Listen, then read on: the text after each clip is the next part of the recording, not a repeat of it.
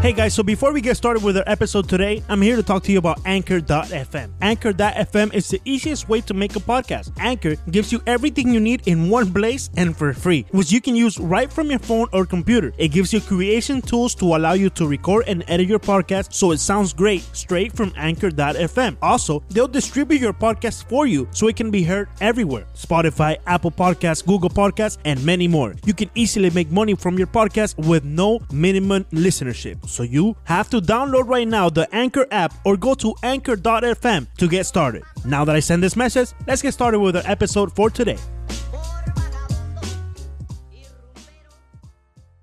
Bienvenidos a este podcast de emergencia y es que tenemos que hacerlo porque el futuro ha llegado a los Marlins. No, no, no. Acaban de anunciar que el prospecto número 17, Jordan Yamamoto, ha sido llamado para el equipo grande de los Marlins de Miami y tenemos que dedicarle un ratico, un ratico a esta, a, a esta noticia que realmente, bueno, a mí por lo menos me sorprendió, no sé ustedes. Sorprende, sorprende porque después de la, de la lesión de Kelly Smith nos preguntábamos quién va a abrir por los Marlins. Yo le pregunté a Harlin García, me dijo que no. Vimos que Wei Jin Chen tampoco iba a ser el escogido. Le dijeron a, a Eliezer Hernández que va a lanzar, está lanzando de hecho este martes, en minutos va a empezar a lanzar, los que obviamente no nos están escuchando en vivo, pero en minutos No, va a empezar a lanzar eh, contra los Cardenales de San Luis.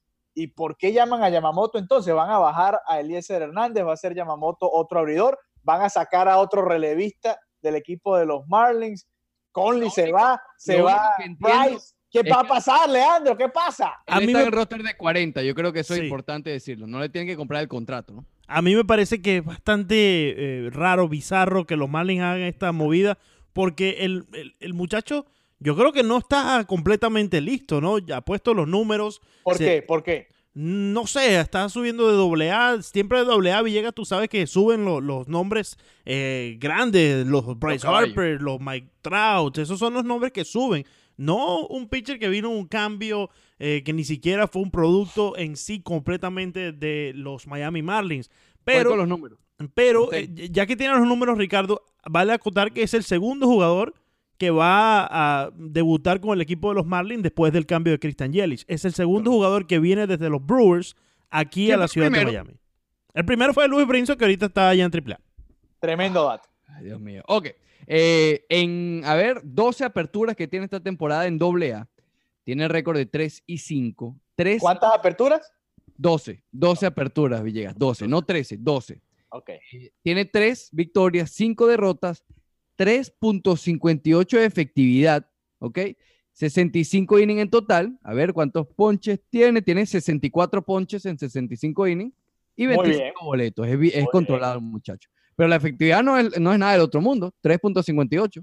No, habría que revisar salida por salida, a ver si han sido dos o tres o cuatro que le, han inflado un poco la efectividad. Sorprende, eh, le sorprende que hayan llamado a Yamamoto en lugar de a Zach Gallen, por ejemplo, eh, que había sido el mejor pitcher del sistema de ligas menores de los Sí. Marlins y parecía estar listo para subir de una vez. Ahí creo que sí entra en factor lo de lo que decía Ricardo del roster de 40. Creo que Zach Gallen no está en el roster de 40. Tengo que, eh, hay que verificar eso. Pero si fuese así, pues eh, evidentemente eh, Yamamoto era el hombre que debían de llamar los Marlins para subir. Ahora, a mí me queda la duda, ¿será que Eliezer Hernández abre esta noche con los Miami Marlins ante eh, los Cardenales de San Luis en el segundo juego de la serie?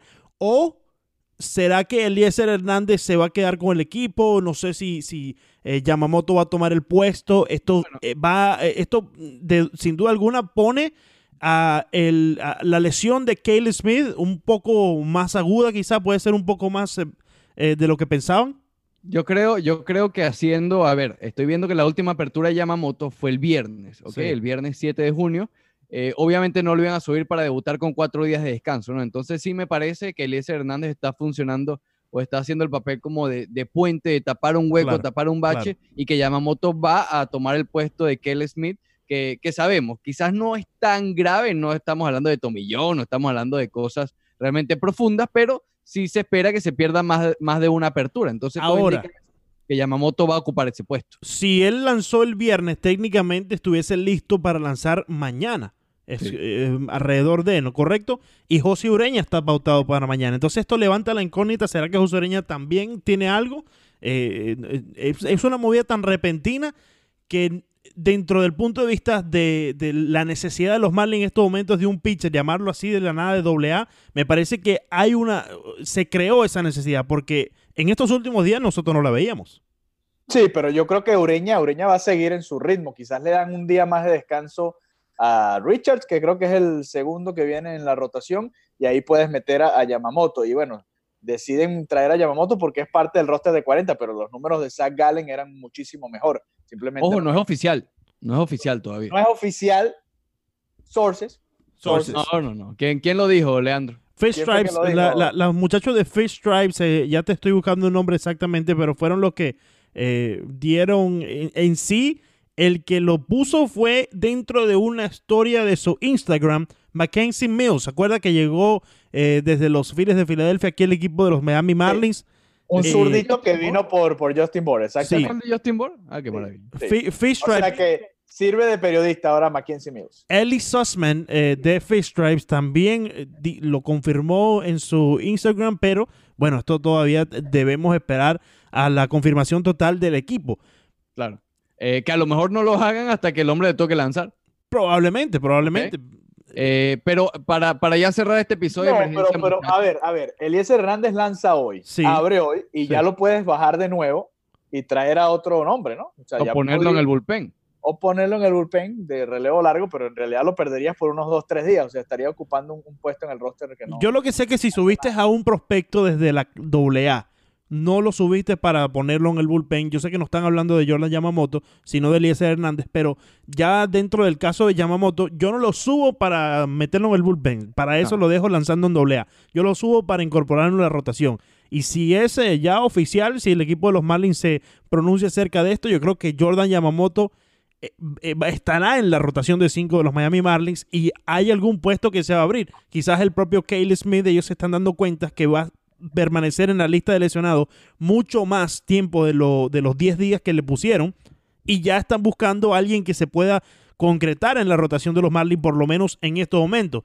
Y qué Leandro, mejor Leandro, que llamar... Leandro, ya, ya, no, no, un momento, porque qué mejor que llamar, qué mejor que llamar a un prospecto de los que vino el cambio de Christian Yelich para por lo menos darle a la afición un, una probada de lo que quizás pudo ser un buen cambio, no sé. Leandro, Leandro, háblanos de la probada, de la entrevista que le hiciste tú a Jordan Yamamoto al, el día, al sí. día del Fan Fest, el, en el Fan Fest de los Marlins. Leandro Soto tuvo la oportunidad de abordar a Jordan Yamamoto mientras el pobre le decía unos autógrafos a los niños. Los niños tuvieron que esperar que Leandro Soto hablara con él, le hizo a un lado. ¿Qué fue lo que te dijo Jordan Yamamoto? ¿Te acuerdas? Si es que sabe. Pero no, no, no recuerdo exactamente qué me dijo. En ese momento le estábamos era entrevistando acerca del ambiente en el Marlins Park y de su esperanza de llegar con el equipo de, de, de los Marlins ya hacia el nivel más, eh, más alto de las grandes ligas. Pero, eh, no sé, tú debes tener el video por ahí, Villegas, porque tú no, te mandaste a, a correr poniéndolo. A aquí, ya que tú eres el editor, vamos a poner al final de este podcast la entrevista que le hiciste a Jordan Yamamoto. ¡Espectacular! Les quería, les quería, preguntar la opinión a cada uno. ¿Están eh, o temen que esta subida drástica y sorpresiva de Jordan Yamamoto pueda, eh, tal vez, entre comillas, quemarlo? Eh, yo no sé, yo, yo, yo lo, lo, poco que vi de Jordan Yamamoto, él estuvo muy bien en el Arizona Fall League, donde están los verdaderos prospectos de cada equipo de las grandes ligas. Yo creo que él tiene lo suficiente para eh, lucirse en las grandes ligas, pero no sé si era el momento correcto de llamarlo, porque, eh, como te digo, no veo la necesidad del equipo de llamarlo y no, no deseo que esta sea una de estas eh, llamadas que en los dos, tres días próximos ya te mandan hacia abajo y que esto termine siendo un caso tal como el de Harling García que era un abridor y de tanto rotación, bullpen, rotación, bullpen, pues terminó quedándose en el bullpen y, no, no quizás vimos todo el techo que podía tener Harling García.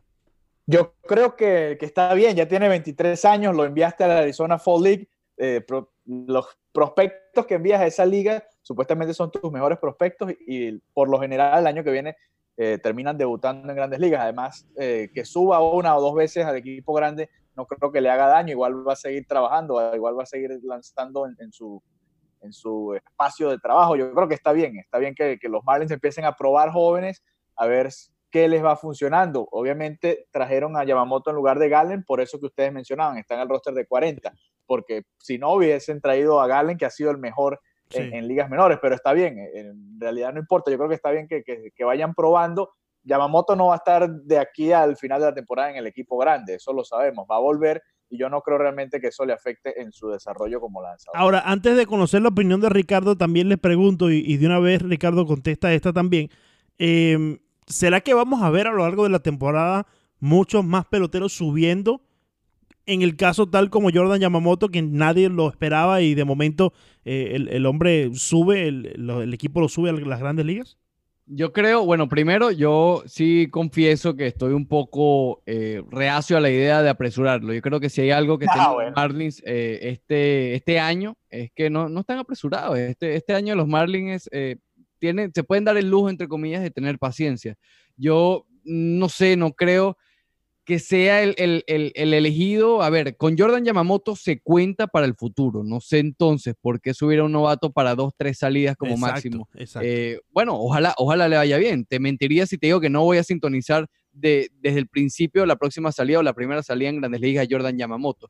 Pero no sé si hubiese sido, eh, en mi opinión, creo que no fue el, elegido. Para responder a Leandro, eh, mira, sí, me da a entender, al subir a Yamamoto, me da a entender que en cualquier momento pudiera subir Monte Harrison, por ejemplo, pudiera subir eh, Zach Gallen si le compran el contrato. Y Sandías. Eh, y Sandías, y también exactamente que lo está haciendo muy bien. Mm, sí, mira, yo pensé que no, pero con este eh, movimiento de Yamamoto me da a entender que no le temen a ver a sus prospectos. ¿Les gusta esta estrategia? A mí me gusta, a mí me gusta que traigan a los jóvenes de una vez, hay que probarlo. Además, tiene, como les digo, ya tienen 23 años. Tampoco estás trayendo a un joven de 19, 20 años a grandes ligas y lo vas a, quemar ni nada de eso. Ya es hora de ir probando. No son ningunos muchachos. Montes Harrison también tiene esa misma edad. En cualquier momento que lo suban, yo creo que está bien. No creo que, los vaya a, dañar, ni los vaya a quemar, ni los vaya a frustrar volver nuevamente a AA o a AAA por un mes o dos meses antes que vuelvan a subir en septiembre. Cinco razones por en este Emergency Pod. ¿Ah? Yamamoto. Yamamoto. Yamamoto ya en la Grande Liga. Ricardo Alejandro, lo escuchamos a continuación.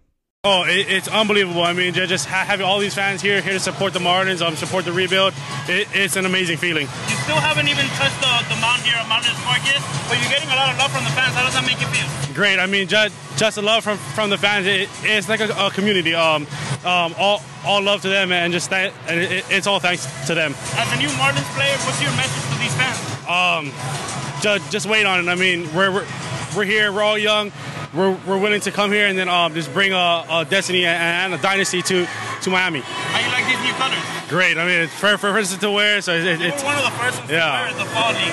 How did that make you feel? Oh, it, it's honestly an, an honor. I mean, to, to wear these colors, to wear, to be here, to be a part of this organization, it's honestly a, a dream come true. You got any message for the Latin fans in specific?